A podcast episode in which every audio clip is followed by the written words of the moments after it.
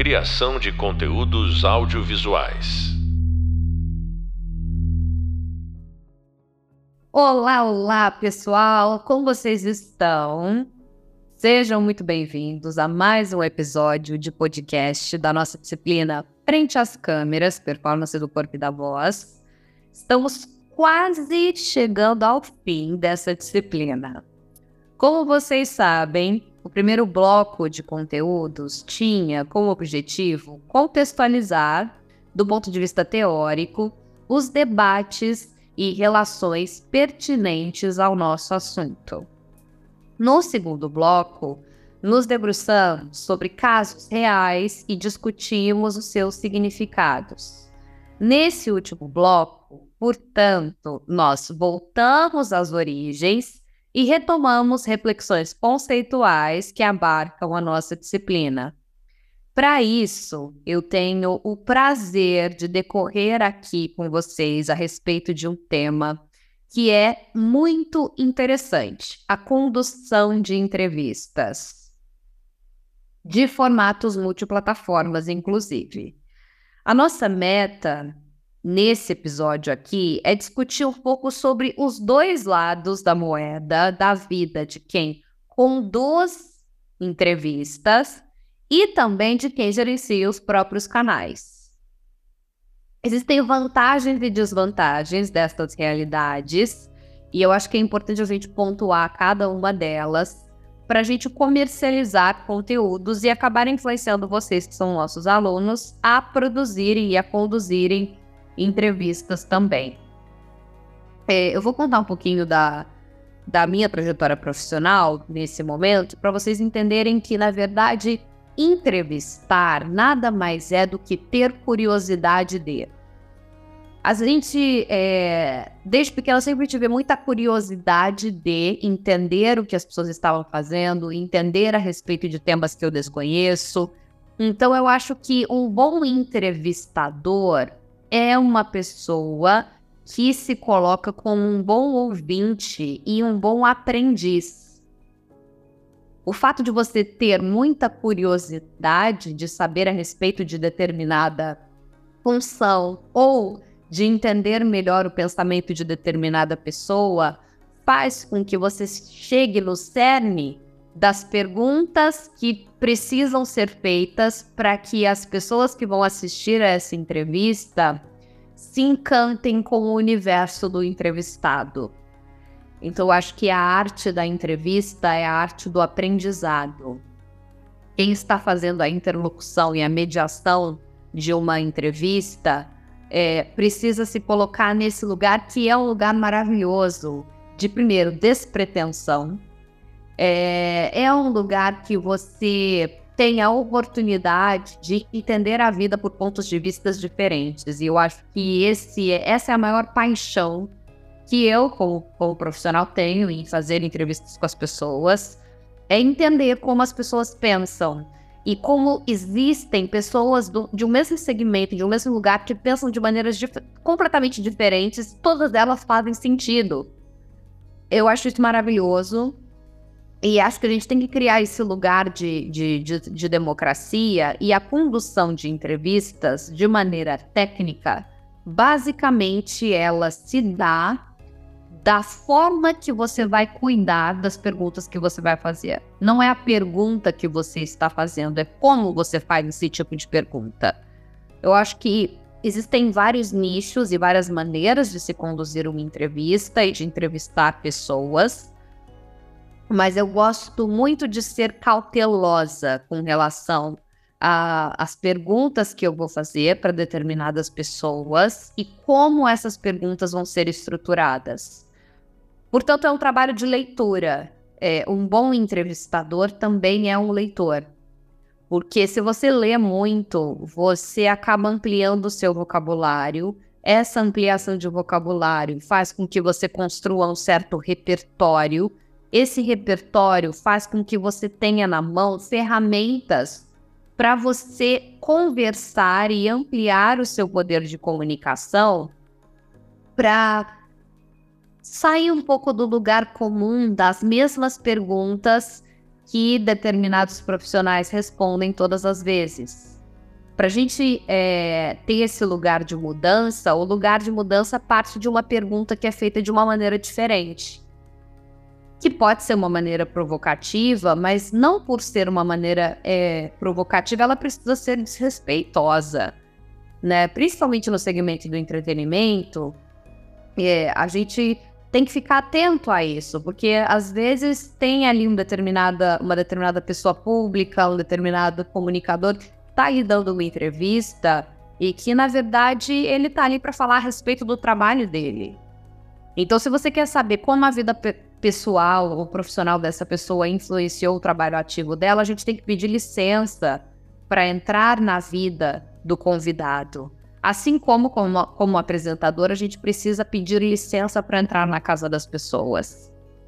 Eu acho que tudo começa sobre respeito. Então, uma boa condução de entrevistas é uma pessoa que conseguiu construir um lugar de alto respeito, de respeito pelo trabalho e respeito pelo outro. Essa essa função de se colocar no lugar do outro. Eu acho que a empatia é uma grande característica de pessoas que constroem boas entrevistas e ela deve ser valorizada. À medida em que você olha para outra pessoa e você quer entender um pouco mais sobre o universo dela, você está se colocando no lugar de vivenciar ou compartilhar aquela experiência. Então a gente tem que ter sempre muito cuidado e muito respeito pela pessoa que se colocou ali para ser é, ouvida. Acho que isso é fundamental. Porque, na verdade, para quem gosta de, de, psicologia e de psicanálise, é um pouco desse mecanismo que eu já falei aqui algumas vezes de transferência e de contra-transferências. É, outra coisa que é interessante do ponto de vista da condução de uma entrevista é você traçar o storytelling da narrativa que você quer contar com essa conversa. Obviamente, se você vai entrevistar alguém, existe um certo propósito por trás dessa entrevista. Você quer alguma coisa com isso. E se você não sabe o que você quer com essa entrevista e você está entrevistando uma pessoa simplesmente pelo fato dela ser famosa, eu sugiro que você não faça. Porque, na verdade, isso é mais um desserviço para o enxame de conteúdo é, inclusive tem um livro do Byung-Chul Han que se chama No Enxame, Perspectivas do Digital, que é um livro interessantíssimo e que dialoga de maneira totalmente coerente com esse papo que a gente está tendo aqui agora. É, vou repetir o nome do livro. No Enxame, Perspectivas do Digital. É do Byung-Chul Han, filósofo sul-coreano, que também escreveu Sociedade do Cansaço. É, voltando à, à, questão da condução da, das entrevistas, você tem que saber qual é o motivo dessa entrevista acontecer, por que essa pessoa está aí, por que ela é adequada para falar sobre o, o respectivo tema? E o que você quer que essa pessoa transmita. Portanto, também a condução de entrevistas vai trabalhar é, juntamente com a, a forma que você deixa o seu convidado confortável o suficiente para ele compartilhar as imagens que ele quer compartilhar. Se o convidado não se sentir acolhido, respeitado, amado, venerado, é provável que ele não queira colaborar com as informações que você precisa. Então, se você criar um ambiente emocional confortável e afetivo para que essa pessoa se abra, é, você precisa honrar isso depois com muita responsabilidade e, e integridade, porque se a pessoa te colocou, é, se colocou no lugar de falar verdades a você, você também precisa entregar verdades com relação à propagação desse conteúdo. É uma relação de troca. Não existe uma boa condução de entrevistas sem um bom convidado que queira participar. É possível que o bom condutor, às vezes, salve uma entrevista de um convidado que não estava afim de colaborar? Sim, é possível. Mas o mais interessante é quando essas duas coisas entram em sintonia. Outra coisa também que é interessante é a gente preservar o jeito natural e cativante de cada um. É aquilo que a gente chama de carisma, né? Carisma, na verdade, todos têm carisma eu tenho um, determinado tipo de carisma, vocês que estão me ouvindo têm carismas individuais específicos. O carisma é a nossa autenticidade, o carisma é a nossa assinatura, é a nossa impressão digital. Portanto, não imitem ninguém na hora de, de conduzir uma entrevista. Não tentem ser outra pessoa. Isso é péssimo. É, as pessoas precisam assumir quem elas são. E assumir que, que, tem várias pessoas que vão se identificar com isso e que tem outras pessoas que não vão gostar e, não vão se identificar. Quanto mais autêntico você for com relação a quem você é, menos engessado você vai ficar para o padrão do mercado de trabalho. Tem diretores e grandes CEOs de empresas que detestam isso, as pessoas que são autênticas, que têm personalidade, que gostam de uma determinada assinatura, que têm uma certa maneira de entrevistar pessoas, porque é, eles gostam de produtos mais formatados. Eu, particularmente, acho um desrespeito com relação às pessoas que estão conduzindo as entrevistas, que você ingesse elas é, e, e, que você tire a personalidade delas ou que você coloque. É, que você. Não sejam esses tipos de diretores que, que, que interrompem o trabalho de uma boa condução de uma entrevista. Eu acho que se a gente está aqui para formar profissionais do audiovisual, que sejam profissionais que colaborem e não que podem a criatividade do outro. Então, o jeito natural, a autenticidade, é, deixa o convidado confortável. Porque, gente, dar uma entrevista, a gente tem que se colocar no lugar do outro, inclusive do ponto de vista estético. É, existe sempre um lugar de insegurança na humanidade.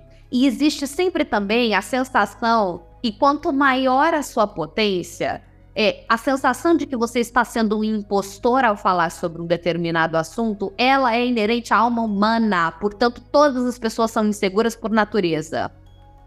Todas as pessoas são inseguras por natureza. Eu estou excluindo dessa conta os psicopatas e os narcisistas.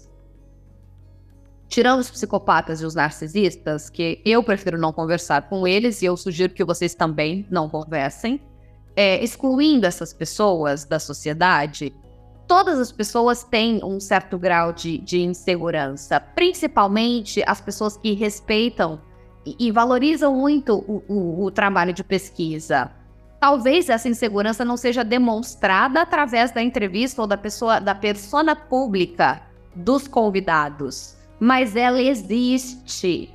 Mesmo que ela não transpareça, ela está ali uma bailarina, a primeira bailarina do Teatro Municipal de São Paulo, quando ela se apresenta, a insegurança está nela. O que ela faz é transcender a insegurança, mas a insegurança existe. É, e assim sucessivamente. Então, eu acho que é muito legal a gente compartilhar esse conforto de duas pessoas que estão ali expostas, porque quem está entrevistando está fazendo perguntas. E às vezes existe uma certa rejeição com relação a alguns, alguns tipos de personalidades de convidados que eles querem constranger a pessoa que fez a pergunta. A gente tem que tomar muito cuidado com isso e saber como lidar com esse tipo de situação. Como você vai é, desarmar a pessoa que quer atacar você porque você está fazendo uma pergunta que ela não se sente confortável em responder. Eu acho que o lugar da humildade é o melhor lugar para todos, em todos os lugares. Então, a gente se, se conhecer e se conectar de verdade como duas almas humanas que estão trocando conhecimento. E acho que é legal também que o entrevistador se coloque nesse lugar de humildade de não conhecer o tema do entrevistado. Porque a gente, à medida em que a vida profissional vai tomando uma certa proporção, você vai entrevistar várias pessoas de vários temas diferentes, de vários segmentos. Chega um determinado momento que é um momento provocado também pelo volume das coisas e pela e pela que a profundidade, às vezes, a gente não tem esse tempo de profundidade, principalmente na televisão. A gente quer ter um discurso profundo, a gente quer ter uma entrevista que a gente se conecte com a pessoa, mas a gente não tem tempo para fazer isso. Quando a gente vai fazer coberturas na rua, povo fala, coisas do tipo, a gente não tem esse tempo. A gente tem que ser certeiro, preciso. Então, o carisma é uma coisa que chega antes da pessoa escutar a sua voz. É aquilo que, quando uma pessoa, um ser humano, consegue olhar no olho da outra pessoa e dar um sorriso, é, é, um, é um discurso é um discurso inconsciente de duas almas que escolhem ser agradáveis. Então, a, a minha primeira grande dica para condução de entrevistas é faça um contato visual generoso com a pessoa em que você vai entrevistar. E essa troca de olhares, primeira, que vai que você vai sentir qual é o caminho que vai ser traçado por ali. Portanto, entrevistar alguém é analisar. Analisar. Vocês precisam é, ter muito tato de sentir qual é o limite, qual é a pergunta que você não pode fazer. Se você colocou na sua pauta uma pergunta que você percebe que o entrevistado não está pronto para responder, mude a sua pauta. É função de quem está conduzindo a entrevista deixar com que o convidado se sinta confortável, inclusive confortável para ser provocado. O conforto que eu estou dizendo aqui não é um ambiente que seja totalmente amável. É um conforto para que a pessoa fale aquilo que ela pensa, para que ela seja como ela realmente é, para que as coisas tomem um fogo da veracidade que transcenda a entrevista e que passe esse calor humano para a audiência. Quem faz isso muito bem é a Oprah.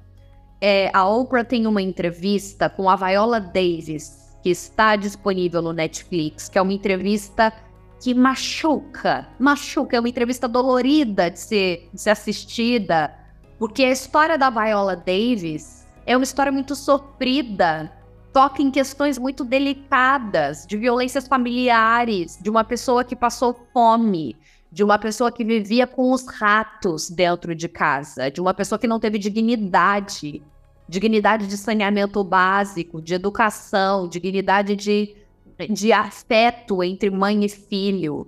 E quantas pessoas não sofrem com isso todos os dias? Portanto, a Oprah, que veio de uma condição financeira superior à condição miserável que a Viola Davis foi criada, tomou muito cuidado para entrevistar a Viola. E elas construíram ali um ambiente é, que muitas vezes foi um ambiente meio hostil por, por parte de vista da Viola Davis, que estava compartilhando experiências que eram dolorosas para ela. Então eu acho que a, a, condução da entrevista faz toda a diferença. Essa, essa entrevista, inclusive, da Oprah com a Viola Davis está disponível no Netflix. Eu sugiro que vocês assistam e prestem atenção como a Oprah leva a narrativa. E como a Viola é receptiva ou não com as perguntas que a Oprah está fazendo. E mesmo quando ela, a, ela não é receptiva, ela contorna isso de maneira agradabilíssima a entrevistadora e a convidada. E elas, é, mesmo falando de um tema que é muito delicado e muito difícil, elas conseguem passar para o público a história que elas precisam contar. Por isso, isso é um ponto-chave para a condução das entrevistas, é você saber. De novo, vou repetir, falei isso no começo desse podcast, mas eu vou falar de novo. É fundamental que vocês façam isso, que vocês saibam qual é o propósito dessa entrevista essas duas mulheres em cenas, duas mulheres pretas em cena, é, falando sobre isso e falando qual foi o turning point para que elas transcendessem e conseguissem alcançar um lugar de maior brilho e menos miséria, é, é lindo de ver. Então assistam essa entrevista. A Viola Davis está falando sobre o livro dela, juntamente com a Oprah. Bom, Existem maneiras também de perguntar é, aos convidados a respeito de determinados temas. Então, é, acho que se você, por exemplo, vai entrevistar um convidado que ele tem uma opinião que, na verdade, a opinião dele acaba sendo um pouco criminosa. Entende, entendeu o que eu estou querendo dizer? É, às vezes você vai conversar sobre determinados temas e a opinião da pessoa não é uma simples opinião, ela é preconceito, ela é crime, ela é desrespeito com alguma parte da população. Então, você, como condutor dessa entrevista, tem a missão de colocar as pessoas no seu devido lugar, do ponto de vista de ou defender aquilo que está sendo dito, ou pontuar que você não é coerente com aquela informação que está sendo passada. É muito perigoso quando um condutor de uma entrevista tem uma postura passiva diante a barbaridade que o outro está dizendo. Por que, que eu digo isso? Porque é, quando às vezes você silencia, e muitas vezes nem é o condutor da entrevista que silencia, muitas vezes é a empresa para a qual o condutor dessa entrevista trabalha que não quer que ele bata boca com o entrevistado. Não é sobre bater boca, é sobre se colocar, são coisas totalmente diferentes. Você pode colocar o outro no seu devido lugar e dizer que você não concorda com aquela posição, mas que você entende que aquilo está sendo dito porque é a opinião do convidado, e de você não permitir que o convidado diga o que ele pensa. Eu vivo é, no, no, numa maneira de pensar que as pessoas as pessoas podem dizer o que elas quiserem. Eu realmente acredito nisso. Eu acredito que as pessoas têm o total direito delas falarem aquilo que elas acreditam, do jeito que elas quiserem. No entanto, eu acredito também que elas devem lidar com as consequências, todas as consequências, de dizerem aquilo que elas estão dizendo e de como elas estão dizendo. Então, acho que sim, existe uma liberdade de expressão que precisa ser respeitada, mas quando essa liberdade de expressão está indo de encontro a movimentos ou a associação de coisas que não são legais, legais do ponto de vista do direito mesmo, legais, aceitas pela lei, essas pessoas precisam lidar com o movimento que vem em contrapartida ao que foi dito. E eu acho que isso começa também na condução de uma entrevista, quando o interlocutor começa a pontuar aquilo que não foi é, bem colocado. E isso deve ser feito. Quando o condutor de uma entrevista tem o apoio da instituição, tem o apoio da direção do programa, tem o apoio da equipe ou da empresa, isso está cada vez mais raro e dificílimo. Mas quando ele é amparado é, é possível que esse trabalho seja feito de maneira mais incisiva e coerente. E eu acho que isso é libertador quando a gente tem por trás órgãos maiores que apoiam quem está ali numa posição de vulnerabilidade também de conduzir uma entrevista. Isso estou falando em casos mais difíceis e complexos e, e tudo mais. E existem maneiras é, de redes sociais, de rádios, de apresentação integrada, de programas de auditórios, que o condutor da entrevista vai mediar perguntas com pessoas que estão sentadas ao redor e que também vão fazer pergunta. O programa Altas Horas, o apresentador Serginho Groisman, é um exemplo disso. O Serginho Groisman é um apresentador que é um condutor de conversas e debates. Ele faz perguntas diretas para os convidados que estão no programa, mas ele permite um ambiente amável em que os próprios convidados façam perguntas um para os outros de maneira natural. É como se as pessoas quisessem sentar aí de maneira é, espontânea, nada na televisão é espontâneo, a não ser que o programa seja feito ao vivo e as pessoas já estejam inseridas naquela dinâmica, mas é, o que parece quando você liga a televisão no altas horas é que as pessoas sentaram ali de maneira espontânea e que elas querem conversar e que elas querem cantar músicas de cantores e que elas querem conviver com universitários e tudo num ambiente muito lindo e feliz. Quem cria essa atmosfera é o Serginho Grosman. Então a gente deve muito respeito é, por essas potências de comunicadores que criam esse ambiente integrado com a plateia. O fato da plateia querer participar e fazer perguntas para grandes personalidades é porque essa dinâmica foi criada pelo condutor, por quem emite as mensagens. Se o Serginho fosse uma figura que fisicamente, esteticamente, que pela voz dele, ele, ele ele fosse mais imperativo, talvez ele assustasse a plateia e a plateia não ficasse tão confortável em querer estar perto e ser amiga dele. O fato de você olhar para ele, ele parecer um cidadão comum, faz todo sentido para a dinâmica que é aplicada naquele programa. Que é uma dinâmica muito diferente da aplicação de outro condutor de entrevistas, que é o Faustão. O Faustão, ele tem uma imagem, ele tem uma presença, ele tem uma força que inibe o espectador. Portanto, a plateia assiste e ovaciona aquele espetáculo. Mas a plateia não faz perguntas de maneira autoral, como no Altas Horas. A plateia, mediada por uma repórter, faz uma pergunta para o convidado, com o aval do apresentador Fausto Silva. São conduções diferentes de entrevistas. Todas essas dinâmicas funcionam. E como é que você vai descobrir qual é a melhor dinâmica? Com base na sua personalidade, com base em quem é você, com base na sua interação com as pessoas. O jeito que você conversa com as pessoas é o jeito que você vai acabar conduzindo as entrevistas na sua vida, porque tudo acaba sendo real.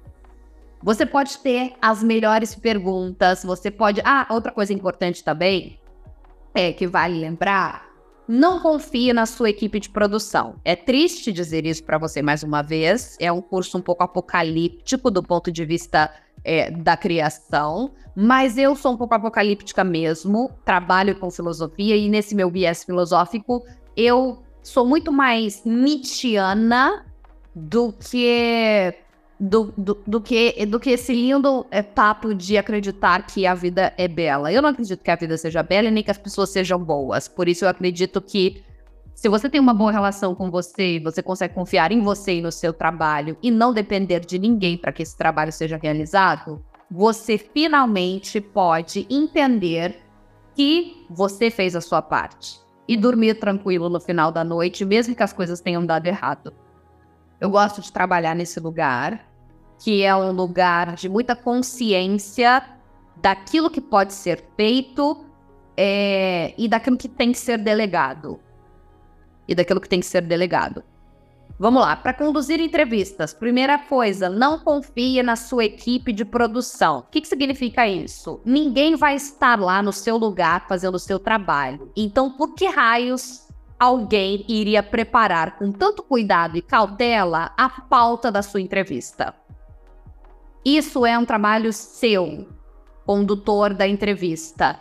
Mesmo que você tenha uma equipe que tenha roteiristas para produzirem o conteúdo, que você tenha uma assistência que seja só voltada para fazer a pauta específica do programa e que vocês façam infinitas reuniões de pauta, porque o mercado adora fazer isso, ficar fazendo reunião de pauta e é, principalmente com no começo da carreira de pessoas que estão conduzindo entrevistas, pessoas que nunca fizeram uma entrevista querem ensinar um condutor de entrevista como se faz uma entrevista. Isso é péssimo para o mercado de trabalho, as pessoas tinham que parar com isso. Vocês que são futuros produtores de conteúdo audiovisual, respeitem os profissionais da comunicação e não façam isso.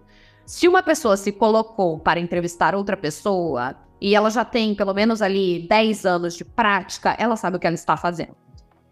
Tá? Os 10 anos de segurança com coisas dando errado no mercado de trabalho são fundamentais também.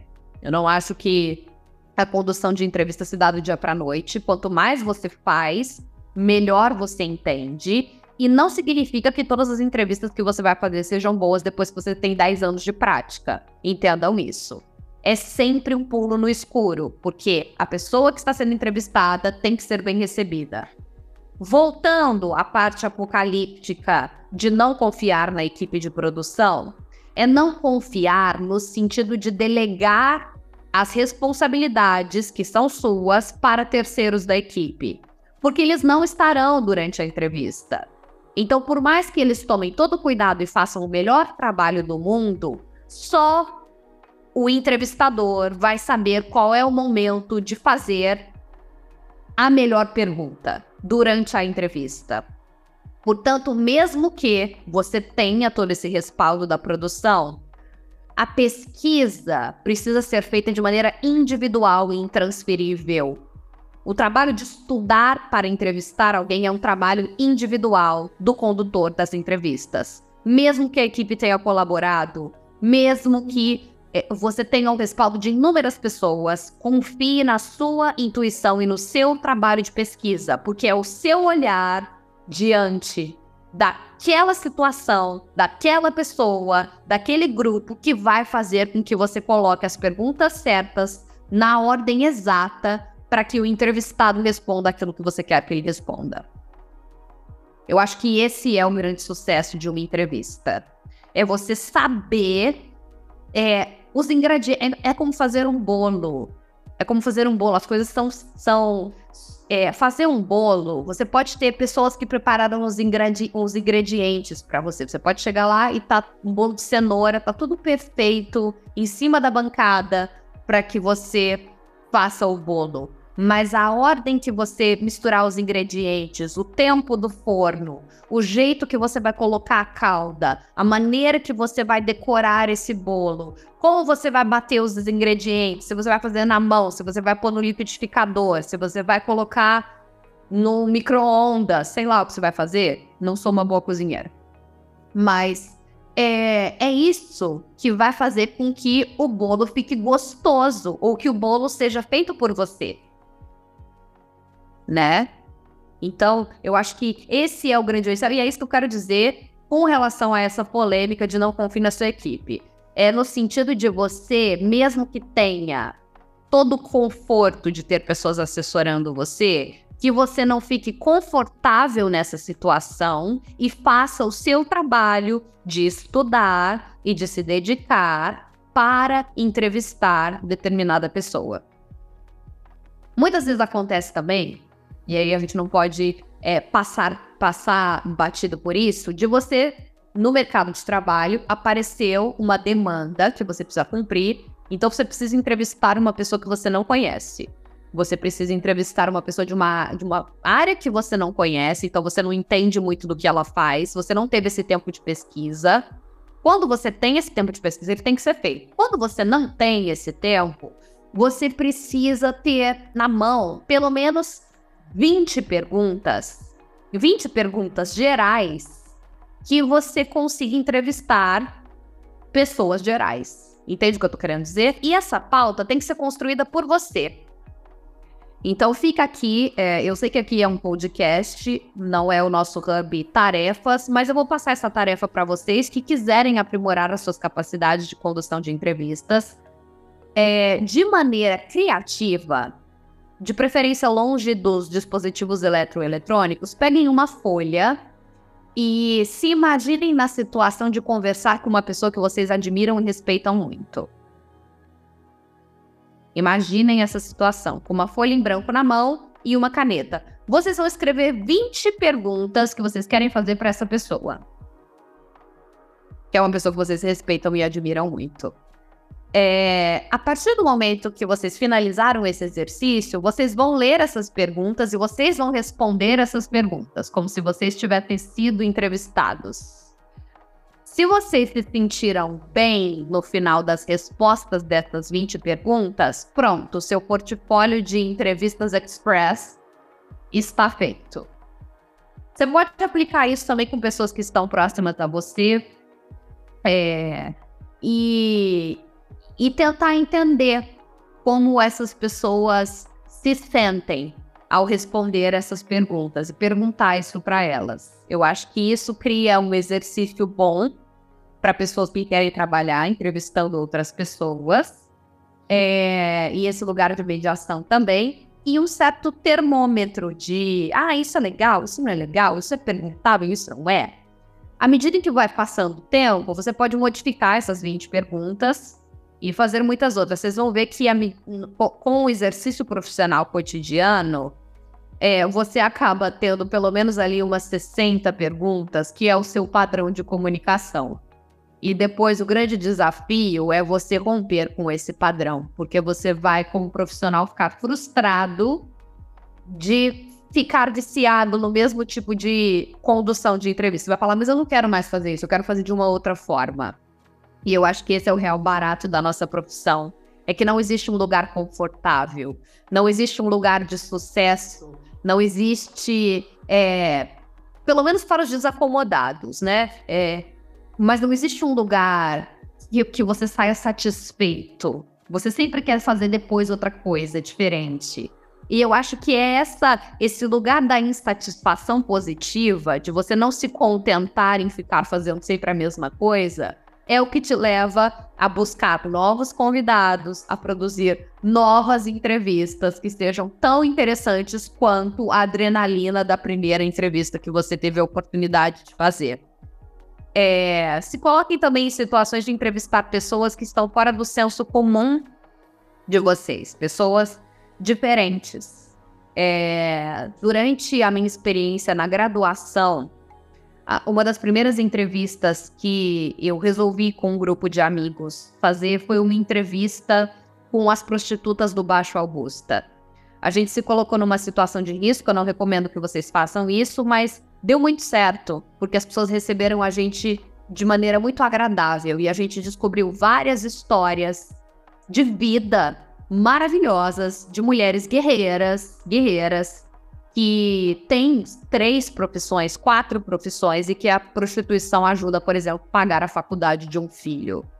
É, foram entrevistas muito emocionantes que que me ensinaram muito do ponto de vista de como tocar um lugar onde você jamais vai saber qual é a dor e a experiência do outro. É, e são experiências que, que vão colocando a gente num lugar de, de mais compreensão, de mais entendimento e de ter mais consciência com o nosso lugar de privilégio.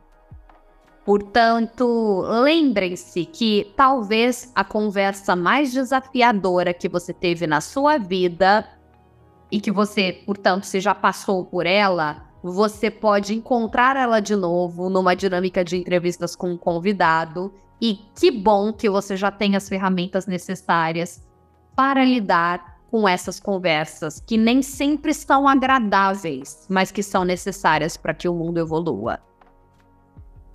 Foi um prazer estar com vocês no podcast de hoje. Eu espero que vocês estejam gostando. Estamos no penúltimo podcast, vamos a caminho do último. Gostaria que vocês não deixassem de conferir os vídeos que eu produzi para o nosso Hub Visual, que vocês acessem o nosso e-book que consta no nosso Hub Leitura, e por meio deles vocês vão se aprofundar ainda mais nesses assuntos. Na nossa próxima e última conversa. Eu vou ficar com saudade de vocês, eu adoro gravar podcasts. Nós vamos descobrir e ingressar no mercado de trabalho saturado. Eu vou dar algumas dicas para vocês como vocês conseguem ingressar no mercado de trabalho que está saturado e competitivo. E você acabou de ouvir um podcast sobre a condução de entrevistas e reportagens eu sou a professora Ana Júlia Ribeiro e te encontro finalmente para o nosso último papo dessa disciplina. Até lá!